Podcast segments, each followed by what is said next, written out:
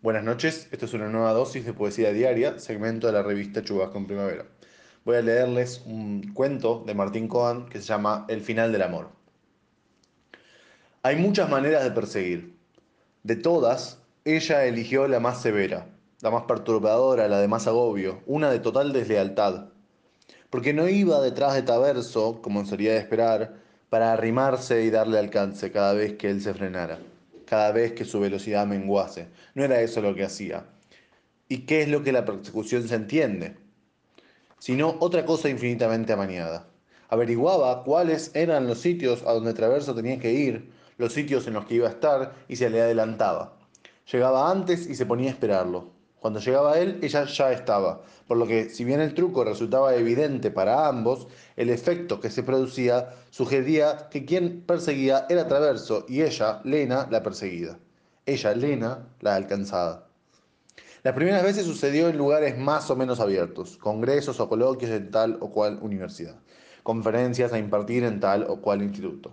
Traverso llegaba y Lena andaba por ahí, con un aire de perfecta distracción. Jamás se quedó a escucharlo tampoco, o mucho menos. Mostró jamás ninguna intención de acercarse. Simplemente rondaba la puerta o el pasillo o una determinada escalera y hasta se permitía demostrar cierta sorpresa, si es que no consternación, al ver aparecer a Traverso. Podría decirse incluso que al verlo se escapaba de él.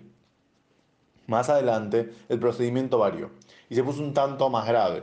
Traverso combinaba un almuerzo de trabajo en el centro o arreglaba con algún amigo para cenar o se encontraba para tratar asuntos ordinarios en un café y al entrar al restaurante, a la parrilla de barrio o al bar que fuera, no tardaba en advertir o notaba desde el primer instante que Elena ya estaba ahí, sola, quieta, abstraída, sin rastros de ninguna ansiedad. En una mesa simple pero imposible de omitir estaba ella. Traverso fue pudiendo deducir en cada caso cómo era que se había enterado. Lo de los congresos o las conferencias era fácil, porque los anuncios eran públicos y Lena obviamente conocía a la perfección cuáles eran sus circuitos. Los de los encuentros privados, con colegas o con amigos, suponía algo más intrincado. Personas de por medio, amigos del amigo, la hermana del colega, la esposa de algún otro invitado, que pudiesen haber incurrido en el descuido de una infidencia, si es que no tanto más, en la complicidad de una delación. Traverso llegó a pensar que Lena tenía acceso a sus correos electrónicos y ante eso decidió cambiar su contraseña, pero las cosas no se modificaron por eso, o no en el grado suficiente. Cierta vez decidió abordarla, enfilar hacia su mesa y abordarla. Era de noche y era un bar. Y Traverso nunca supo qué fue lo que le impulsó exactamente, si el hartazgo o la compasión, si el enojo o la angustia. Lo cierto es que la abordó, y ella, para su escándalo, comenzó a gemir y luego a chillar, que por favor la dejara en paz, que por favor la dejara en paz. Fue entonces que Traverso entendió si es que no lo había entendido antes, la maniobra que Elena lograba. Colocarlo a él en el papel de perseguidor, darse ella por perseguida. Cuando Cora entró en la vida de Traverso, con esa promesa de felicidad sencilla que no dejaba de cumplirse día a día, él supuso, pero casi con certeza, que la serie de disgustos con Lena iba a poder acabarse por fin. Bastaría sin dudas con que uno o dos de esos encuentros, casuales en apariencia, se verificaran en presencia de Cora, o sea que Lena tuviese que ver a Traverso con Cora, asistir a la felicidad radiante de Traverso con Cora, esa clase de felicidad que con Lena, a Traverso con Lena, le había resultado desde siempre costosa y en el último tiempo, en los últimos años, lisa y llanamente imposible, para que renunciara de una vez por todas a la perversión de sus persecuciones. No fue eso, sin embargo, lo que pasó. Traverso fue a escuchar un concierto con Cora, es cierto, era su artista predilecto el que se presentaba, y ya en la fila, antes de entrar, alcanzó a divisar a Elena. Traverso fue a comer con Cora al restaurante japonés del barrio, es cierto, lo frecuentaba, y siempre los viernes, y reservando una mesa a su nombre, y al entrar se encontró con Lena, ya sentada en una mesa contigua a la suya.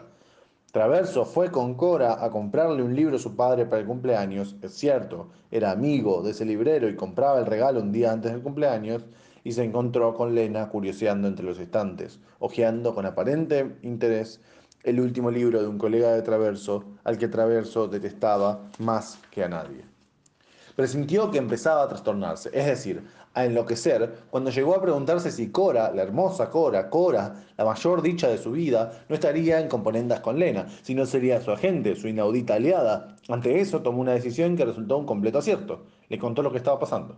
La puso al tanto de todo. Y Cora, la hermosa Cora, la dicha mayor de su vida, hizo con eso lo mismo que hacía con todo. Le quitó gravedad y pena. Lo transformó en un asunto ligero. Ligero, sí, y hasta feliz, porque empezaron a divertirse los dos con el torvo acecho de Elena, con los siniestros anticipos de Elena, con la obcecada insistencia de Elena, es decir, en resumen, con Lena. Casi podía decirse que esperaban su presencia, o poco menos, en una salida al teatro o en el regreso al restaurante japonés. Si estaba, la dejaban estar. Y a veces ni siquiera hablaban de ella, un guiño, un cabeceo, el más rápido entendimiento y eso era todo. Lograban perfectamente olvidarse, a lo largo de la obra o a lo largo de la cena, de que Elena estaba ahí. No obstante, los sorprendió, tal vez porque no imaginaron que pudiese arriesgarse tanto cuando llegó el verano y con el verano las vacaciones y ellos viajaron a una playa de Brasil y vieron a Elena en el hotel, ya instalada y sin expresión en el rostro casi dueña del lugar mientras ellos apenas descargaban sus valijas y empezaban a acostumbrar los oídos al otro idioma. Lena, anteojos de sol, capelina clara, un pareo vaporoso que Traverso conocía bien, ¿hablaría todavía con su madre, la de Traverso, con quien tan bien se había llevado? ¿Le llegaría a su nueva casa una copia del resumen de la tarjeta de crédito, de la que alguna vez extendió la suya propia con los pagos por adelantado de pasajes o alojamientos que tan solo le utilizarían después? Cora logró calmar a Traverso. En el fondo, no importaba. El mar suave esperaba por ellos, la arena célebre, los atardeceres. ¿Qué podía ante eso Lena? ¿Qué podía contra eso Lena? La infeliz, la nocturna, la insignificante, la despechada Lena. Traverso sintió. Estaban ya en la habitación del hotel, las valijas todavía sin abrir. Traverso se quedó mirando a Cora a los ojos, después la abrazó y después la besó. Pero después cometió su gran equivocación, la más inmensa de todas. Por deber a la verdad, o por no resultar valioso, creyó que tenía que aclararle a Cora que en el final del amor de ellos dos, del amor de Lena y Traverso, Lena no había sido la dejada, sino al revés. Era la que lo dejó. Así habían pasado las cosas. Era Lena la que lo había abandonado. Entonces el rostro de Cora cambió. O brotó en ella uno que Traverso nunca había notado, ni entrevisto, ni siquiera sospechado. De pronto Cora lucía desencajada, temblorosa, fuera de sí. Por primera vez en tantos meses de copiosa felicidad se daba el caso de que fuese él quien tenía que serenarla a ella. Y lo cierto es que no encontraba la forma de hacerlo. Cora lloraba peor que eso. Estaba a punto de llorar y no lloraba. Se puso a hablar en una especie de trance. ¿Qué clase de cosa terrible, qué cosa monstruosa y lúgubre había sido capaz de ser Traverso? ¿Qué cualidad ominosa y brutal existía incrustada en Traverso para que Lena, la inconcebible Lena, aún después de haberlo dejado, aún después de haberlo soltado y perdido, aún después de haberse resuelto y salido, se dedicara tan largamente a esto? Traverso contestó que nada, repitió que nada, juró y volvió a jurar que nada. No sabía qué había pasado con Lena, por qué hacía las cosas que hacía. Hubo un largo silencio en el cuarto, tanto que se oyeron pasos y voces afuera que hasta entonces no se habían oído. Al final de todo ese silencio, Core lo miró y dijo, bueno. Dijo, bueno y nada más. Siguieron las vacaciones y las disfrutaron. Se olvidaron de Elena y fueron felices. Era el primer viaje que hacían juntos. Eran los comienzos del amor que se tenían. Era eso, los comienzos, el principio. Y sin embargo, algunos años después, cuando Cora, la hermosa Cora, incrédula de Traverso, espantada de Traverso, repugnada por Traverso, lo abandonó sin apelación posible, fue evidente para él, y acaso lo fue para ella, que en aquella habitación de aquel hotel de Brasil, cuando él se equivocó y aclaró qué era lo que había pasado con Lena, el amor entre ellos dos, el amor entre Cora y Traverso, que empezaba como para siempre, empezaba también a acabarse, empezaba a encontrar su final.